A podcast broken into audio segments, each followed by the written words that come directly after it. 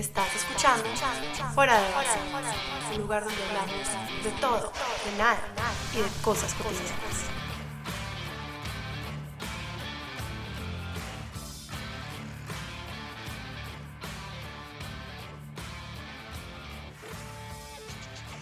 Hola chicos y bienvenidos a otro capítulo de Fuera de Base. Esta es Alessia Nava y yo soy Elisa Londoño y estamos muy Estamos muy emocionadas por este capítulo que les traemos eh, una invitada súper especial. Es una niña que tiene una historia fuerte, linda e inspiradora de vida y nos da mucha felicidad que ella haya querido compartir con nosotras en Fuera de Base y con ustedes, nuestra audiencia.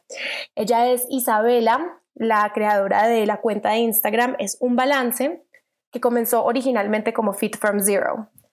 En su cuenta podrán encontrar recetas espectaculares y deliciosas para tener una vida balanceada.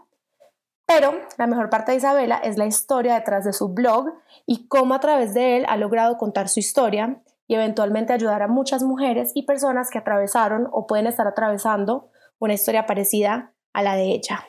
Exactamente, y en las últimas décadas los en, todos sabemos que los estándares de belleza se han vuelto casi irreales, imposibles y ha creado una presión terrible a la gente de encajar, lo cual ha traído muchas consecuencias de desórdenes alimenticios, dismorfia corporal, este, enfermedades mentales y lo más alarmante es que este número crece todos los días y cada vez con personas más jóvenes. Entonces, el día de hoy nuestra invitada Isabela Escobar nos viene a contar una historia muy inspiradora, como ella batalló un desorden alimenticio, este, eh, lo, lo convirtió en algo mejor, se recuperó y creó una cuesta de Instagram en donde enseña a la gente a estar saludable mentalmente y físicamente. Bienvenida, Isabela. Hola, ¿cómo están? Gracias por tenerme aquí.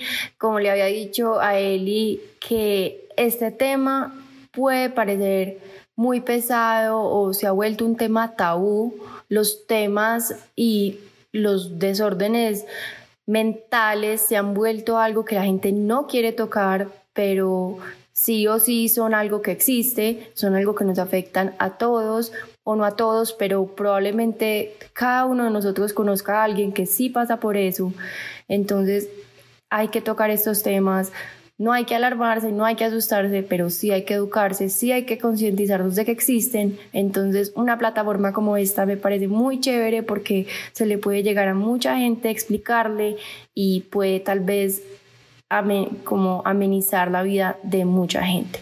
Entonces, gracias por tenerme aquí, gracias por dejarme contar como mi historia y Sí, Dano, muchísimas gracias de verdad por acompañarnos a nosotras en este episodio. Em, nos parece que tienes toda la razón de que, de que es un tema que hay que hablar y sobre todo porque hay muchos paradigmas sobre estos temas eh, que no son ciertos. Entonces nos parece muy interesante pues lograr como desmitificar eso. Y sí, y, pero yo creo que muchas personas sí han pasado por lo menos por sensaciones similares a lo que puede ser un, un em, trastorno alimenticio. Por ejemplo, cuando tú comes, te comes un helado, te comes un postre y después quedas sintiéndote con ese sentimiento de culpa. ¿Por qué me comí esto? No me lo debía haber comido. Eso puede ser, digamos, un sentimiento similar. O puede ser incluso como, no sé, la semilla que, que comienza todo. O sea, yo, yo me atrevo a decir y todo que alguna vez todo el mundo se ha sentido por lo menos mal con su cuerpo o ha sentido que no está, o sea, se ha puesto a comparar todo el mundo alguna vez en su vida, se ha sentido de esa manera por la presión que tenemos constante de, encajar.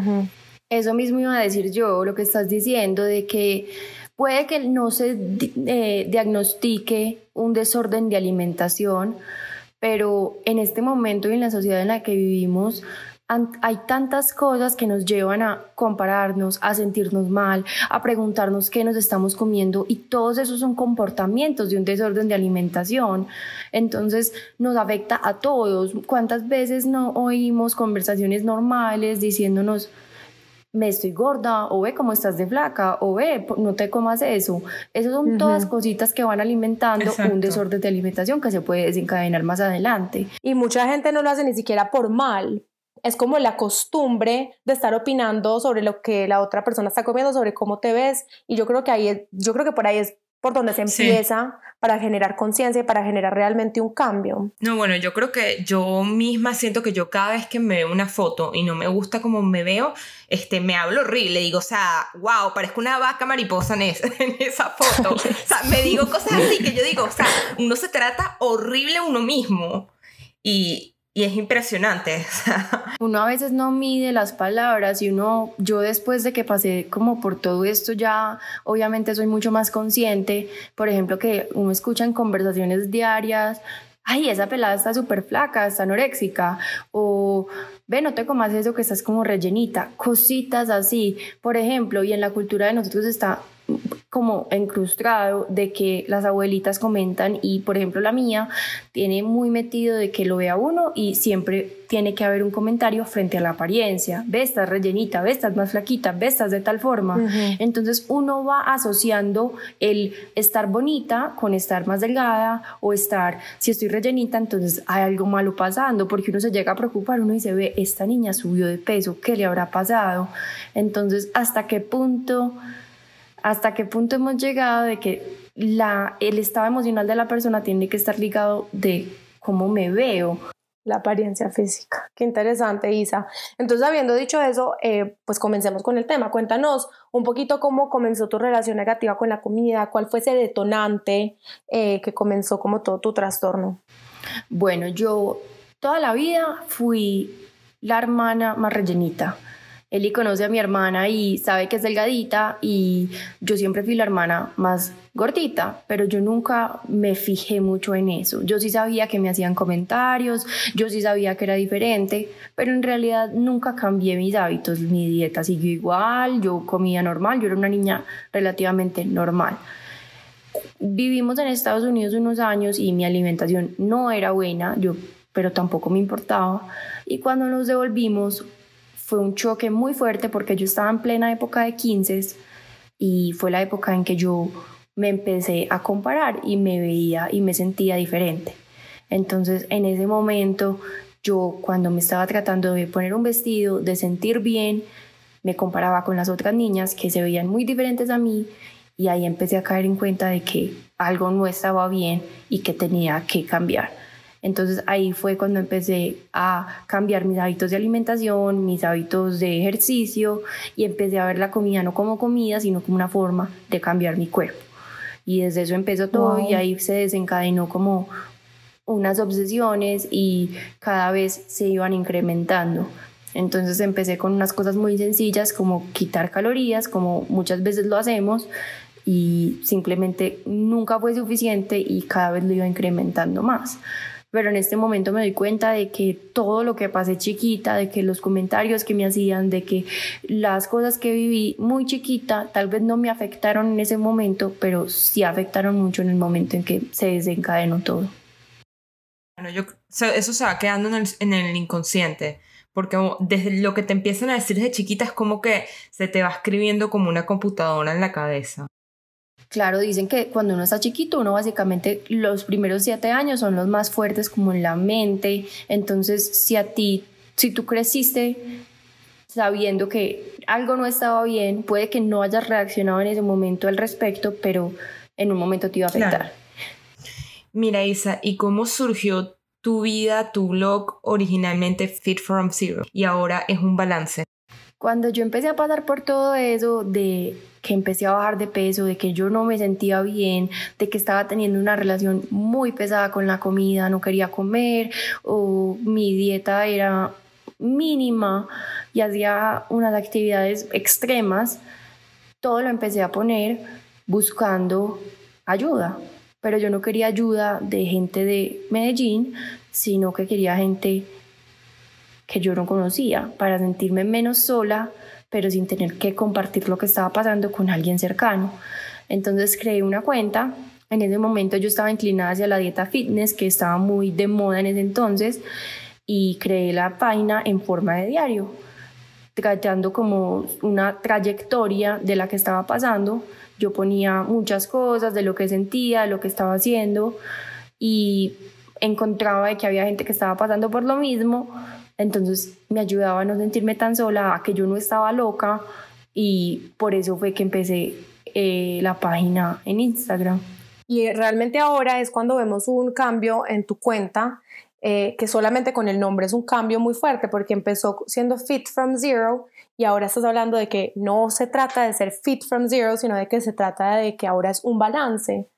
La cuenta lleva como 7, 8 años ya activa y yo en el momento en que la creé estaba en una mentalidad muy diferente, yo quería a otras cosas y la cuenta creció mucho, evolucionó mucho en el sentido de que yo ahora me devuelvo y yo digo, yo qué estaba pensando, qué estaba pasando por mi cabeza en ese entonces y me arrepiento porque empecé a borrar muchas fotos viejas de susto de que la gente las fuera a ver y fuera a decir algo pero borré muchas cosas que me pudieron haber ayudado a mí en este momento y a mucha gente de ver que sí se puede haber un cambio y sí, uno sí puede salir de eso. Entonces, si uno... Ver tu trayectoria. Ahí está toda la trayectoria de la evolución de cómo me recuperé. Entonces es muy bonito porque ya al final yo me empecé a dar cuenta de que yo no me estaba identificando con el nombre, que yo ya no era fitness, que yo no, esa no era mi intención, eso no era lo que yo quería transmitir. Entonces tomé una decisión de cambiar el nombre, eh, obviamente sabiendo de que ya había gente que me conocía con él, pero preferí 100% enfocarme en lo que me identifico y por eso lo cambié a eso, que creo que es lo que más me puede identificar, que es un balance, porque es lo que quiero transmitir y lo que quiero hacer yo misma. Sí, súper bonito. Sí. Este, volviendo un poquito más hacia atrás otra vez, este, tenías 15 años, empiezas a meterte dietas y en qué momento pasa de ser una simple dieta para bajar unos kilos a darte cuenta que estabas desencadenando un desorden alimenticio y más o menos cuando tu familia se empieza a dar cuenta. Yo empecé con la dieta y yo inclusive empecé con mi hermana.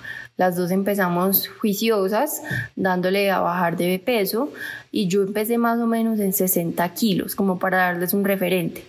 Yo estaba bien, yo, estaba, yo no estaba obesa, yo estaba más rellenita, pero nada que ver. Y empecé a bajar de peso, más o menos en cuestión de seis meses, eh, bajé 10 kilos y llegué a 50 kilos. Yo me veía diferente, la gente me veía diferente, me decían que había, pues me, te ves bien, eh, bajaste de peso. El típico, como estás de flaca, estás muy linda, el típico. Exacto y eso simplemente me daba como comida al ego para sentirme mejor y yo decía, estoy haciendo las cosas bien, pero mi mente decía, quiero más.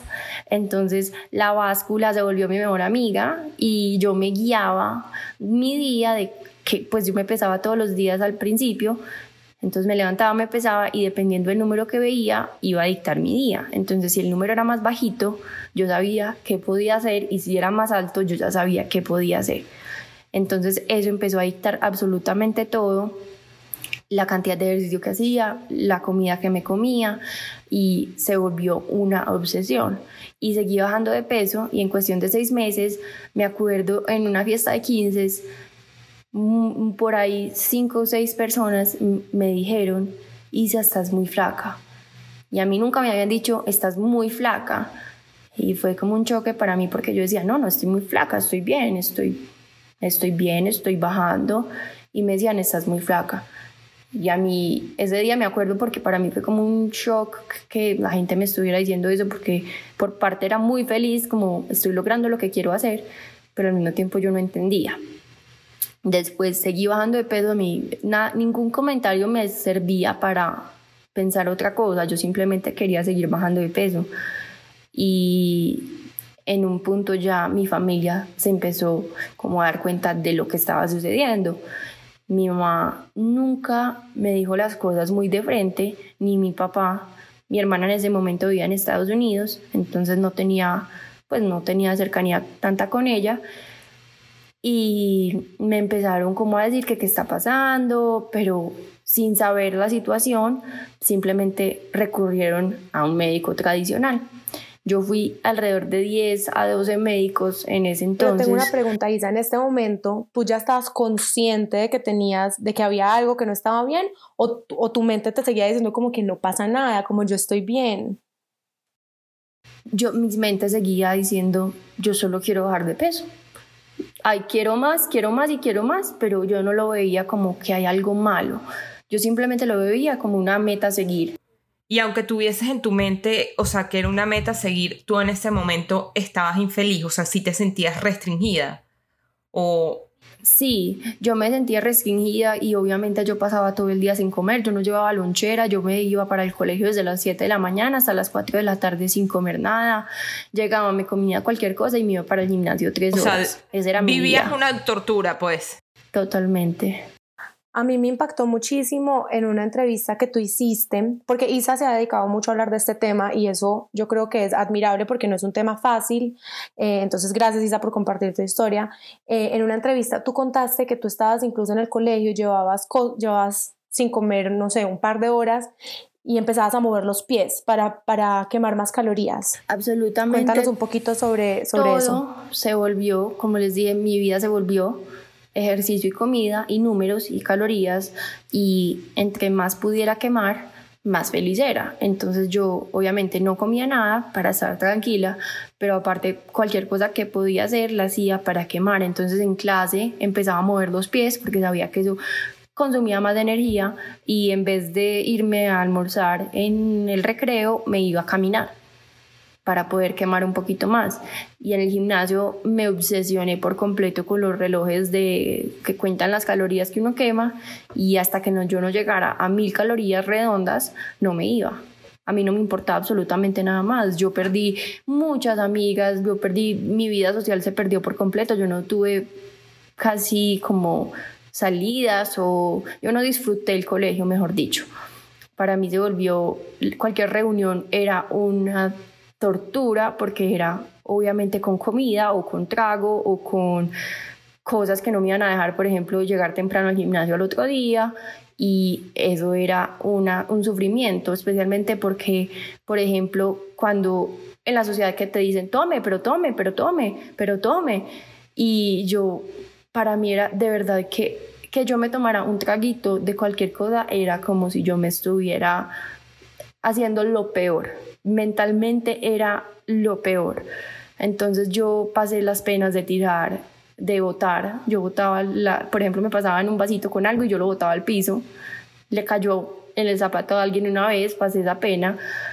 Pero yo hacía cualquier cosa por simplemente no comerme lo que me tenía que comer o no tomar lo que tenía que tomar. Y por ejemplo, cuando íbamos a fiestas eh, aquí en Llano Grande, que es una zona más fría, eh, yo no me concentraba del frío que tenía. Yo, mis amigas eran sin chaqueta, tranquilas, y yo era con dos chaquetas, muerta del frío, con ganas de irme.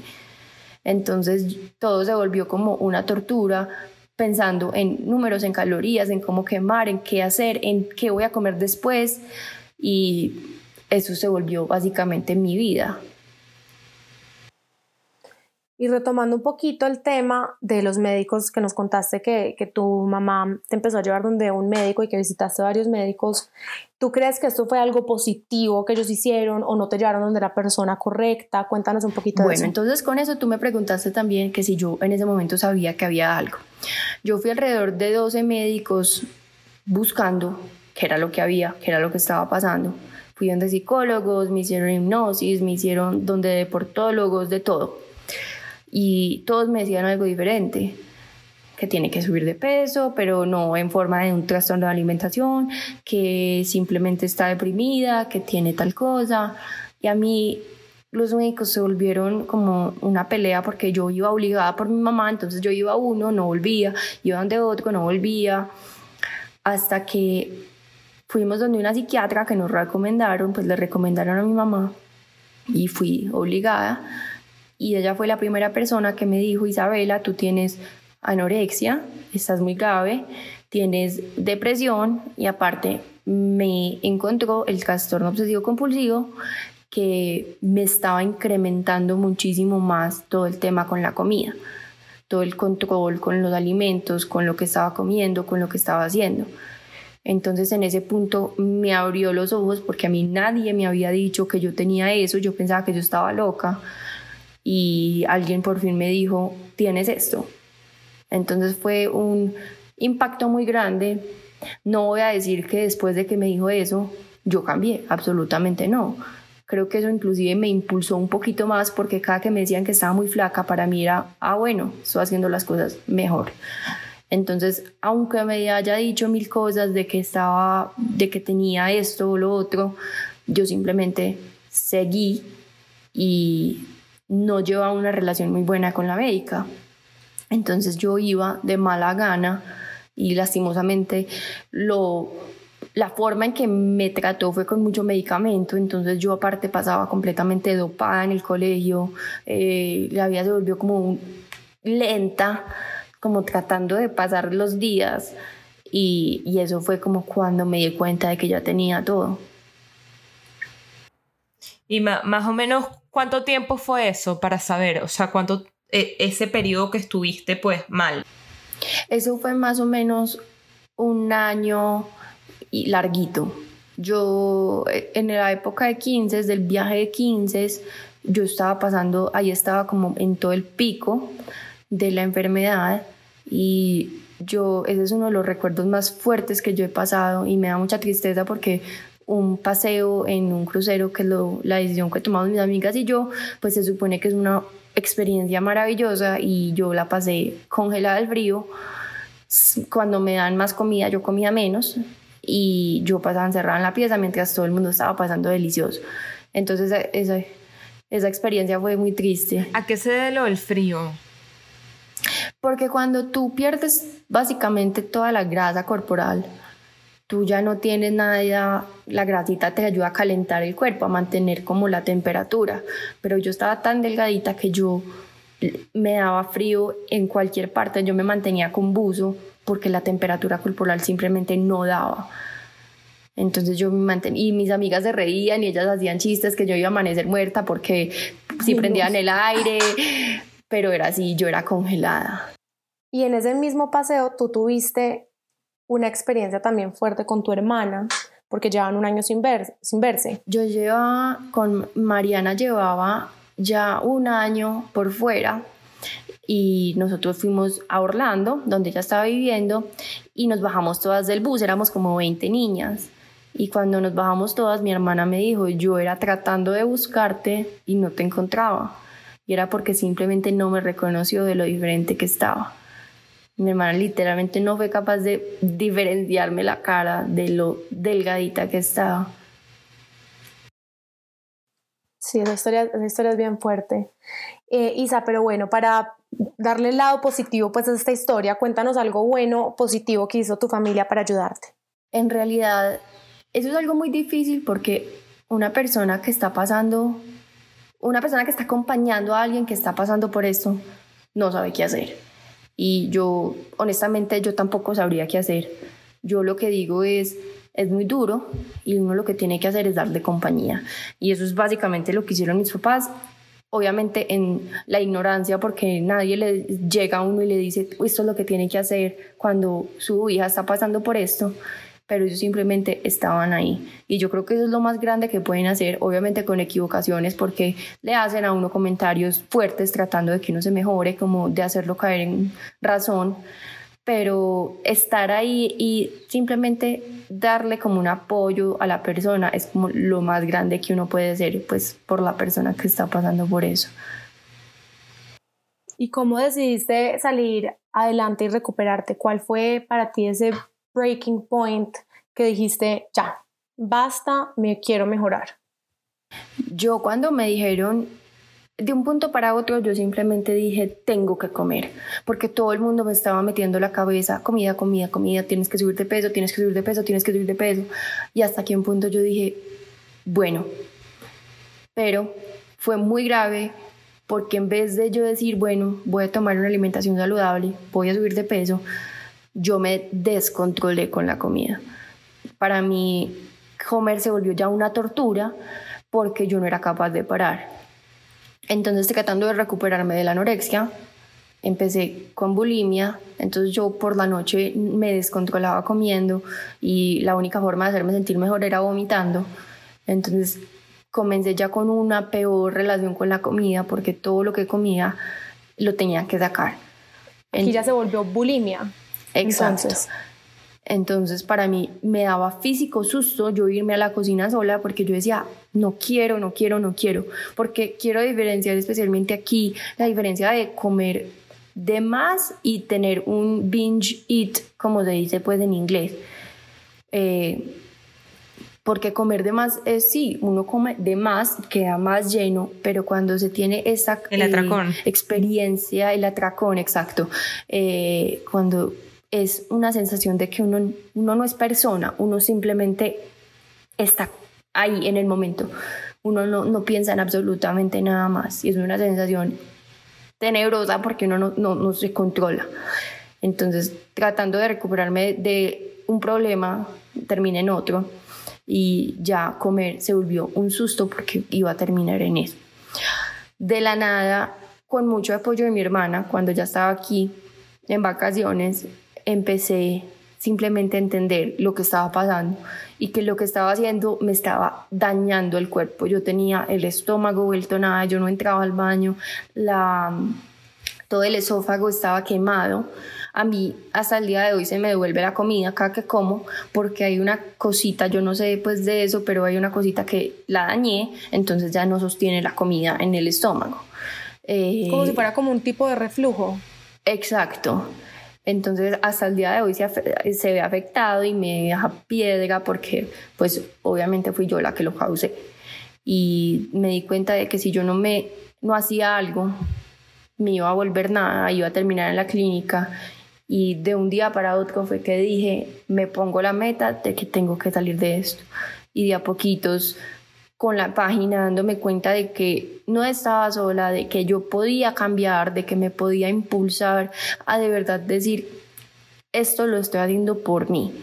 Porque muchas veces uno dice, no, lo hago por mi familia, que esté feliz, que esté tranquila. No, es que uno no lo hace por la familia, uno no lo hace por uno mismo. Si uno no está bien, uno no lo puede hacer por alguien más. Uno a veces tiene que ser muy egoísta y enfocarse y poner la salud de uno de primero. Entonces ahí fue cuando empecé como diciendo algo tiene que pasar. Sí, bueno, mi hermana que es psicóloga siempre me dice eso, que los cambios siempre tienen que pensar por dentro, que no importa cuánto tú quieras obligar a alguien, pues si tienes un familiar que no sé, que sufre de alcoholismo, lo que sea, esa persona tiene que ser la que toma la iniciativa de salir de eso por él mismo. Y pues con todo, hasta, o con, todo en la vida es así. Como dijiste, tú uno lo tiene que hacer por uno ya habiendo comenzado tu recuperación, em, ¿qué le dirías a alguien que esté pasando por algo similar? Y cuéntanos un poquito de cómo fue ese proceso eh, para mejorarte. Lo que yo diría es que no es fácil. No es fácil y hay que tener eso muy presente porque pensar que va a ser una situación rápida y sencilla es simplemente decirse mentiras. Porque estás, uno está ahí lidiando con la propia mente de uno, que es lo más fuerte del mundo. Uno, yo le llamo los monstruos que me hablan y que tienen, toman completo como poder sobre mi mente. Entonces tratar de dejar esos monstruos al lado es muy complicado, pero se puede hacer. Y es simplemente tenerse paciencia, tenerse cariño y amor hacia uno mismo, porque es muy duro uno decir es que me amo, es que me quiero, pero en realidad el cuerpo es lo único que tenemos, uno, y si uno no lo hace con cariño, lentamente y de verdad teniendo en cuenta de que si uno no lo hace, probablemente se le acabe a uno esta etapa muy rápido, pero que sí se puede salir de eso y que no les dé miedo como pedir ayuda, porque pedir ayuda simplemente es una forma, como es una muestra de, de fortaleza, porque la verdad, yo no soy la más amiga de la medicina tradicional, pero siento que es de las cosas que más me ayudó a salir de eso y con alguien que de verdad sabe, porque uno piensa que uno se las sabe todas, pero uno no se las sabe todas. Yo creo que muchísimas veces vemos situaciones así y, nos callamos, pensamos que no, que hasta que no pasa algo así de fuerte, no nos damos cuenta lo, serio que es este problema y sobre todo en, las en los niños y adolescentes, porque son, digamos que son los más susceptibles, porque como cuando tú empezaste con este problema, Isa, yo estoy segura que ni sabías lo que hacías a los 15 años uno no tiene la, la conciencia de qué tan grave puede llegar a ser este problema. Exacto, y especialmente que las redes se están volviendo una cosa enorme y todos nos basamos y a veces tomamos como lo que leemos en redes sociales como verídico sin saber qué es. Es demasiado complicado porque cada vez los niños más pequeños se están metiendo y están aprendiendo y están diciendo yo también quiero. Entonces cada vez la edad de gente que tiene trastornos de alimentación está bajando. Pero por eso es tan importante reconocer este tipo de cosas, así uno no esté pasando por eso. Si uno sabe y reconoce el tipo de comportamientos que pueden tener de alguien que tenga un trastorno de alimentación, puede ser una alarma para que uno diga, ve, puedo buscarle ayuda. Así uno no sepa qué hacer, porque es que uno no tiene que saber qué hacer, uno no es el médico, pero uno puede ser una palanca que diga, ve, te recomiendo este número que tal vez te pueda ayudar porque si uno se hace el bobo pensando de que no, es algo mental, eso, eso no es como nada, porque muchas veces uno me han dicho que los desórdenes de alimentación son cosas narcisistas, egocéntricas, eh, porque uno se, enfoca en el cuerpo y todos se en cómo me veo y es solamente una forma para estar más delgada, pero en realidad es una cosa de verdad, no es mentira, no es un juego, no son cosas que uno se inventa y uno no se los busca, porque también me lo han dicho, de que uno se busca el desorden de alimentación, cuando en realidad es algo muy fuerte, de verdad, que tiene un impacto enorme, no solo en la salud física, pero en la salud mental, lo afecta a uno todo tipo de formas, el, el estilo de vida de uno cambia, el, la forma en que uno vive cambia, simplemente lo afecta a uno. Entonces, tener conciencia y saber que eso existe es demasiado importante y que todo el mundo sepa de que sí se puede recuperar, pero hay que tener mucho cuidado, porque si nos hacemos los locos y, y todo el mundo dice, no, no, eso no me afecta a mí, no, eso para qué, si eso no, yo no estoy pasando por eso, es simplemente ser ignorante en algo que podría ser importante que yo siento que muchísima gente que también sufre este, con depresión, es algo que veo mucho, normalmente la gente se aleja de la gente que está sufriendo depresión y, y, debería ser todo lo contrario, cuando una persona está sufriendo deberías mantenerte tipo siendo amiga, yo sé que es muy difícil este, estar con una persona cuando está pasando por algo y no puedes hacer nada al respecto, pero en vez de alejarse uno debería intentar, como dijiste tú, solo acompañar, solo ser apoyo hace una diferencia enorme. Una persona que está deprimida no necesariamente tiene la cabeza bajita todo el tiempo, es lo que uno se imagina como el estereotipo, sino que puede ser una persona normal. Tú puedes que pienses, que conozcas a mucha gente y sin saberlo la persona puede estar pasando por eso.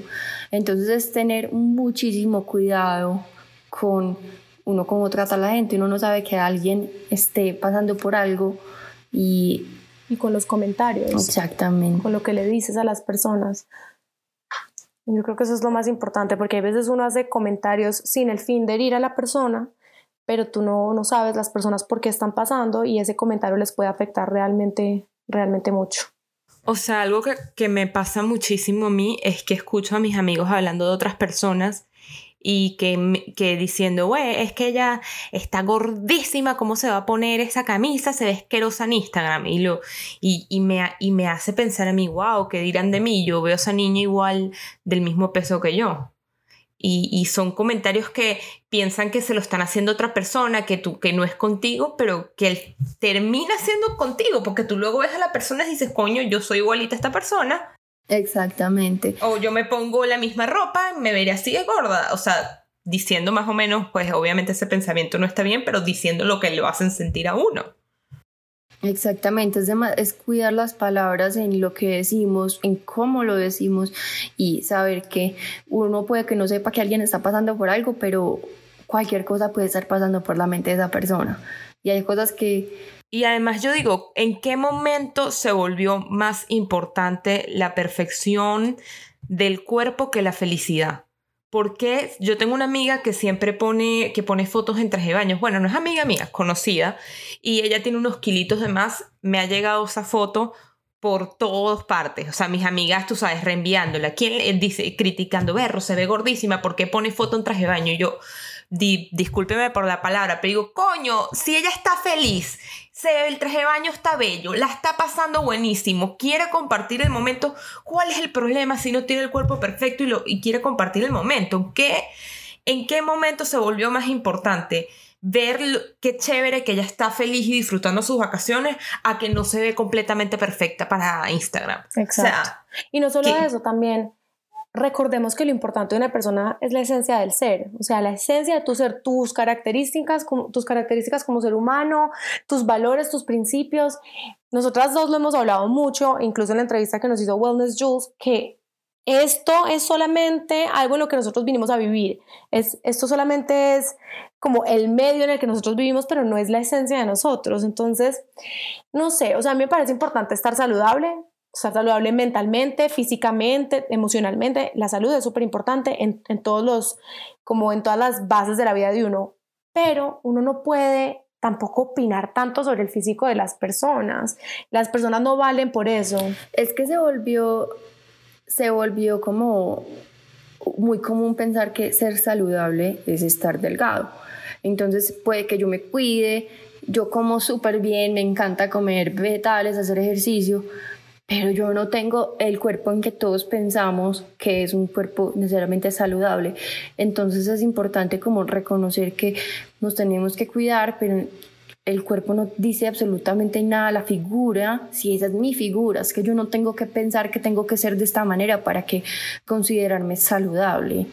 Y la salud también es comerme el postre que me gusta, comerme la hamburguesa si me gusta, porque eso hace parte de mi un balance. Exacto. Entonces, retomando ese tema, cuéntanos sobre la evolución de tu blog y cómo fue tu proceso de sanación a través de él, que esa es la parte más bonita de todo esto. Bueno, no, como les conté, simplemente fue como una forma de diario como lo comencé y de a poquitos iba aprendiendo que lo que le metía a mi cuerpo era lo que me hacía sentir bien, que el tipo de ingredientes, lo que hacía, eso era lo que me ayudaba a llegar a un peso estable y por eso luché tanto con las nutricionistas tradicionales que simplemente me decían coma, pero es que yo no necesitaba comer, yo necesitaba sanar sanar mi cuerpo y sanar mi mente. Entonces, por medio de la alimentación, por medio de la cocina, de entender qué era lo que estaba haciendo, fue que empecé a coger de amor a la comida y empecé a subir bien de peso, a un peso sano. Obviamente me encantan los dulces, me encantan los postres y eso es parte de lo que me ayuda tanto en la parte mental, porque es que una alimentación sana no es la que tiene solamente verduras y cosas de la tierra, sino es lo que te pone bien mental también. Porque muchas veces yo iba a comer a una pizzería y todo el mundo pedía pizza y yo pedía ensalada. Y me estaba haciendo más daño comerme la ensalada que comerme la pizza que no tenía absolutamente nada de malo. y en tu página uno ve unos postres espectaculares, chocolate por todos lados, o sea, y son unas recetas deliciosas. Y es muy chévere saber, eso es lo que yo quiero mostrar, que una alimentación saludable no es aburrida, no sabe maluco, no tiene que ser de perezosa, sino una forma deliciosa de comer simplemente con ingredientes mejores pero no tiene que ser costosa, no tiene que ser eh, tantos mitos que le hemos metido también a la alimentación saludable que los quiero como quitar, simplemente es alimentación rica, cuidarse con lo que uno quiera. ¿Cuántos followers tienes ahorita, Isa, para que la gente sepa un poquito más? Ya voy a llegar a, a 40 mil. ¡Wow! Felicitaciones. sí, es muy chévere ver que la gente se conecta para todos los que nos estén escuchando, sean de México, de Venezuela, de Ecuador, de Perú, de donde sean, de Colombia, sigan la página porque tiene unas recetas demasiado, demasiado ricas, son fáciles de hacer y realmente pues es súper inspiradora toda la historia de ella y, y, para que pues se alimenten rico y saludable o balanceado mejor. Es. Sí, o si te, gusta, si te gustaría decir este cómo, se, cómo estás en Instagram para que la gente te busque. Esta eh, arroba es un balance, no tiene nada más. ¿Tienes alguna anécdota chistosa que te haya pasado con algún seguidor o a través de tu blog, algo así como que tú digas, no puedo creer que esto me pasó? Pues a mí me pasan muchas cosas de que yo soy muy penosa, entonces yo apenas le estoy aprendiendo a dar la, la la, la, que la cara a la cámara porque yo soy muy penosa y siempre que lo pongo me pasa algo, entonces pongo lo que no es. Si ha escuchado cosas que digo por detrás, la gente me dice, ¿qué pasó ahí? Ay, no, pero, pero me parece chévere y creo que eso es lo que lo hace a ver como uno más persona, que uno se equivoca.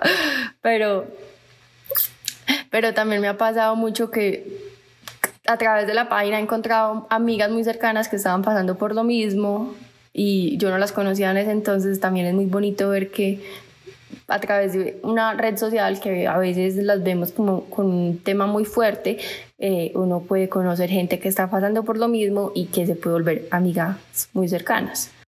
Y bueno, Isa, ya para concluir el capítulo, dinos tres cosas con las que te gustaría dejar a la audiencia de fuera de base.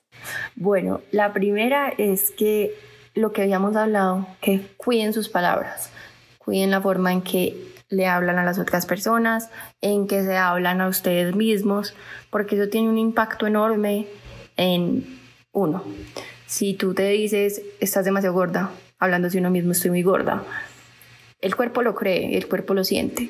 Entonces hay que ser demasiado cuidadoso con lo que le decimos a la gente, porque puede tener un impacto enorme y con lo que nos decimos a nosotros mismos.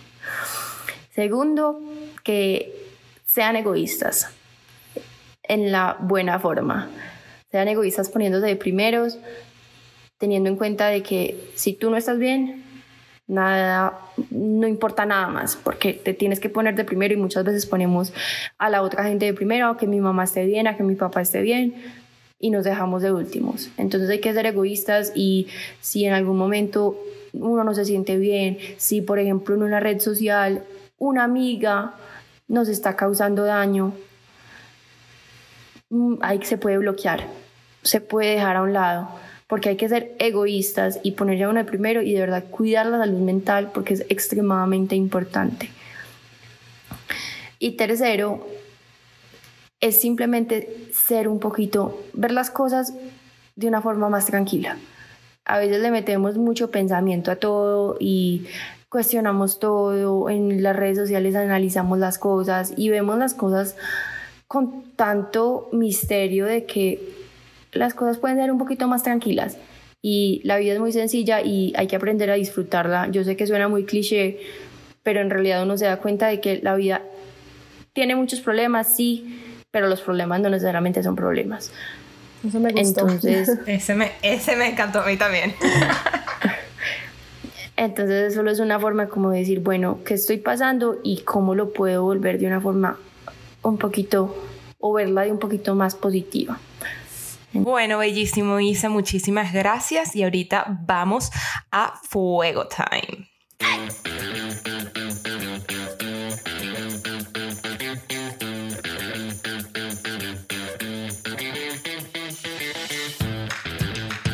En Fuego Time siempre hacemos juegos, Isa, y este día te tenemos un juego que vamos a medir qué soportarías tú en una relación y qué no.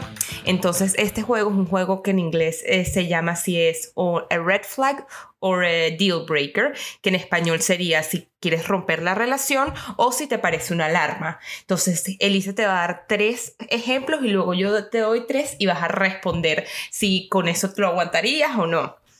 Eh, y de una vamos a ver, porque ella dice que es penosa, si es penosa o no, porque si tiene 40 mil followers, yo no sé qué tan penosa es. Exacto.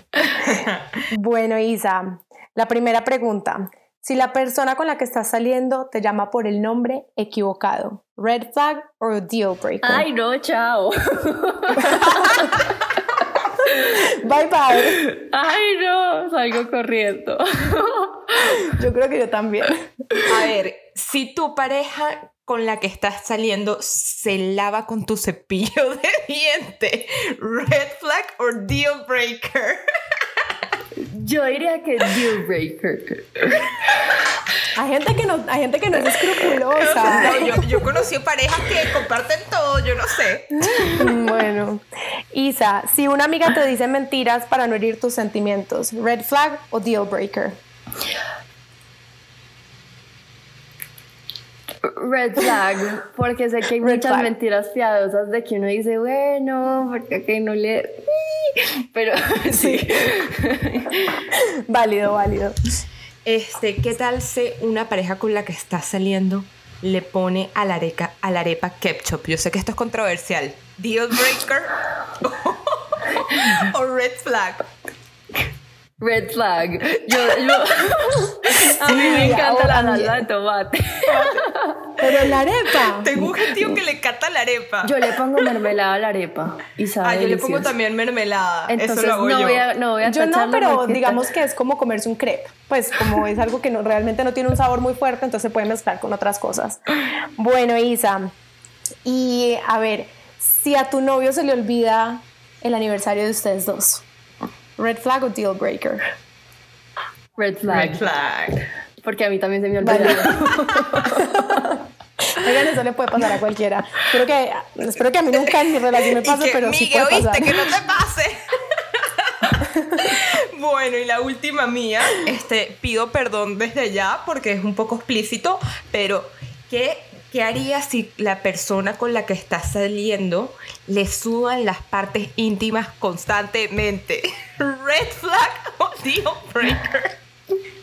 Deal breaker. No, no, no. Ay, sí, no, eso, no, eso no es tan nice. ni de vaina, ni de vaina. Isa, no, no, no.